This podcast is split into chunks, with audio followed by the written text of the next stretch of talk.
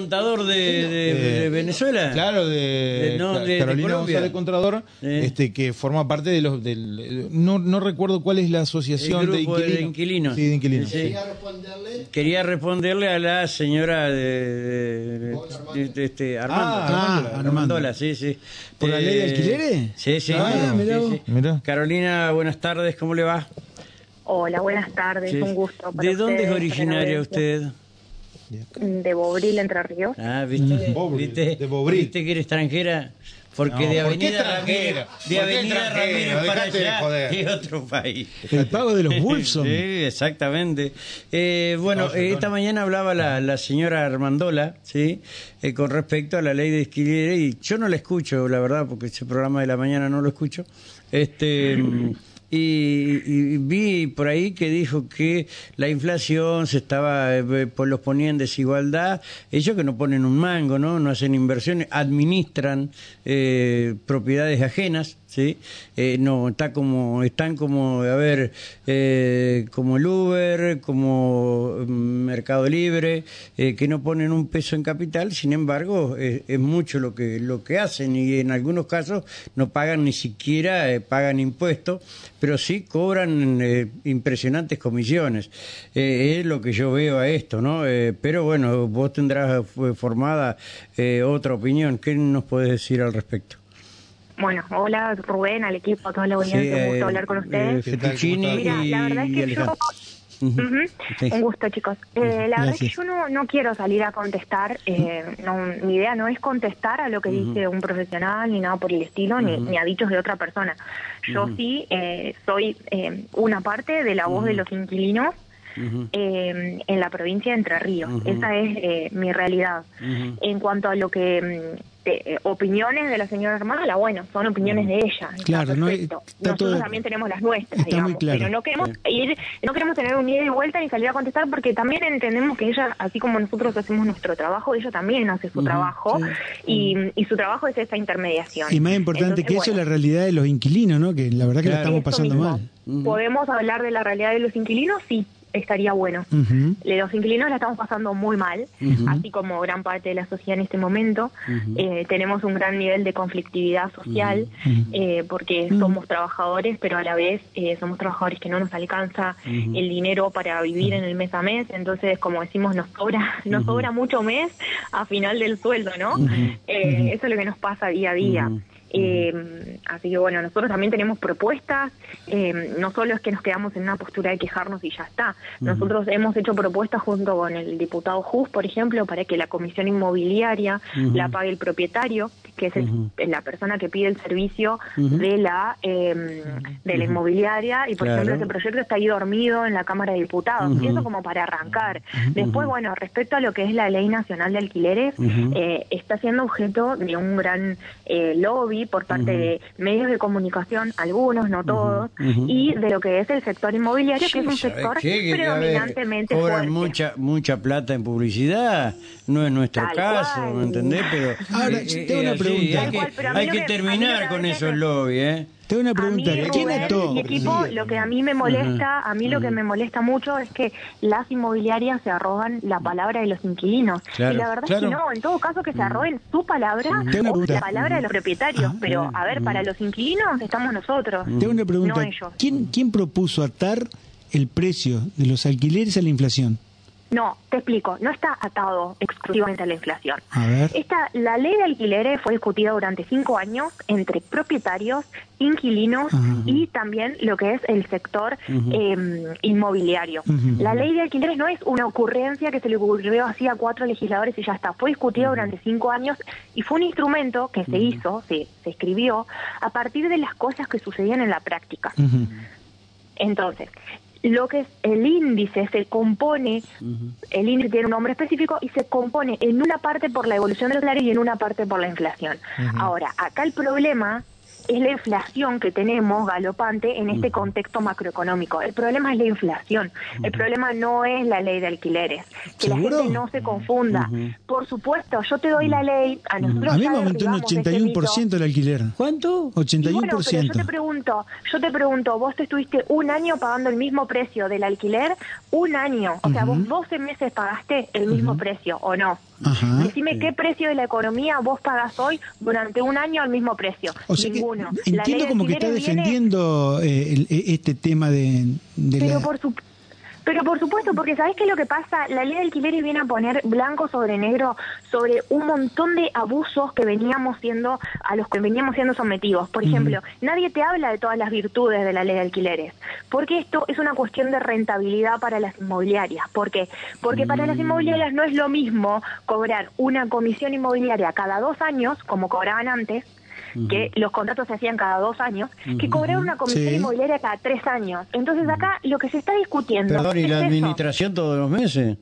Bueno, pero la administración en teoría eso lo paga el propietario.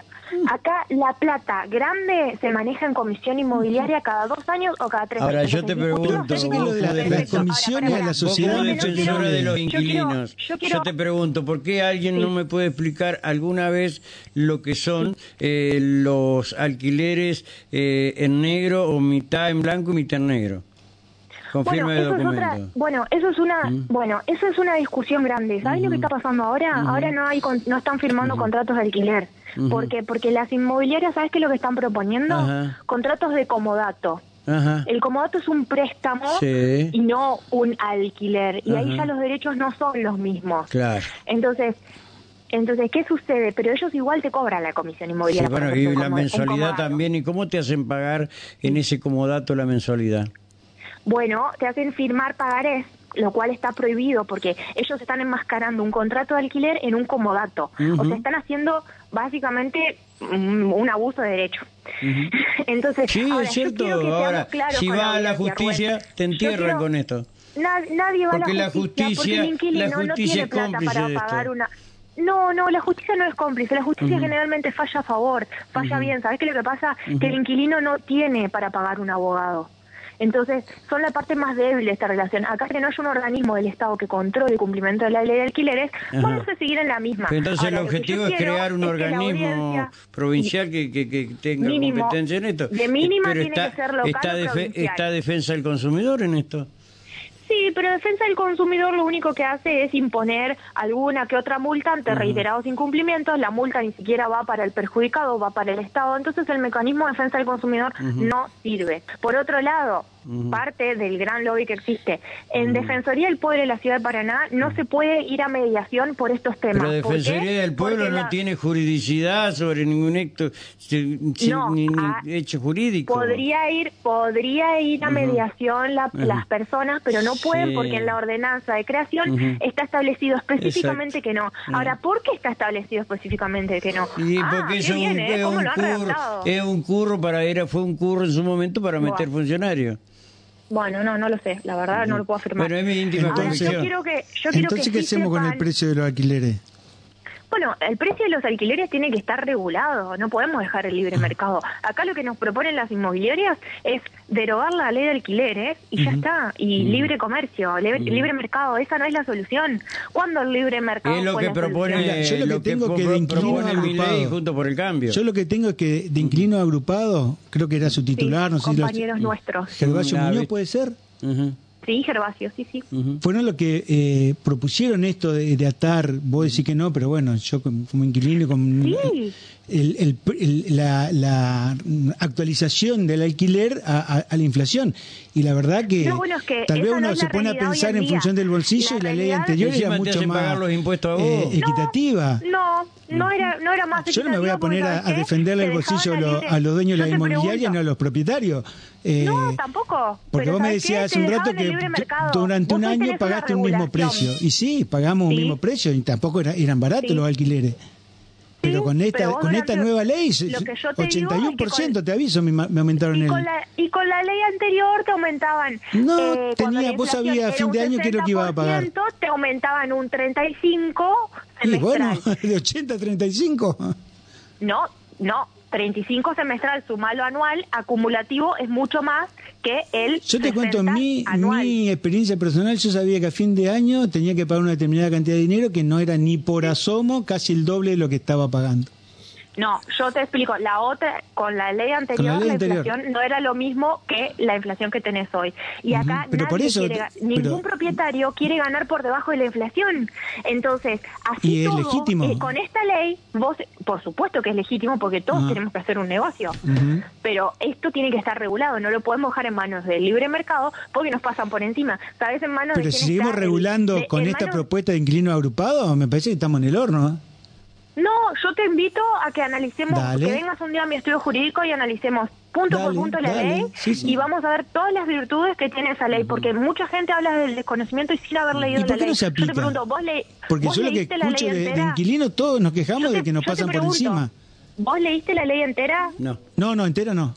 Bueno, yo te invito a leerla. La dale. ley es maravillosa. Sí, sí, sí. Es maravillosa la ley. Hay una una parte en la que se establece Como la mayoría de las leyes son hermosas, vos las leís son hermosas. Y bueno, pero por eso, yo que soy Ahora, ¿se- se pueden aplicar?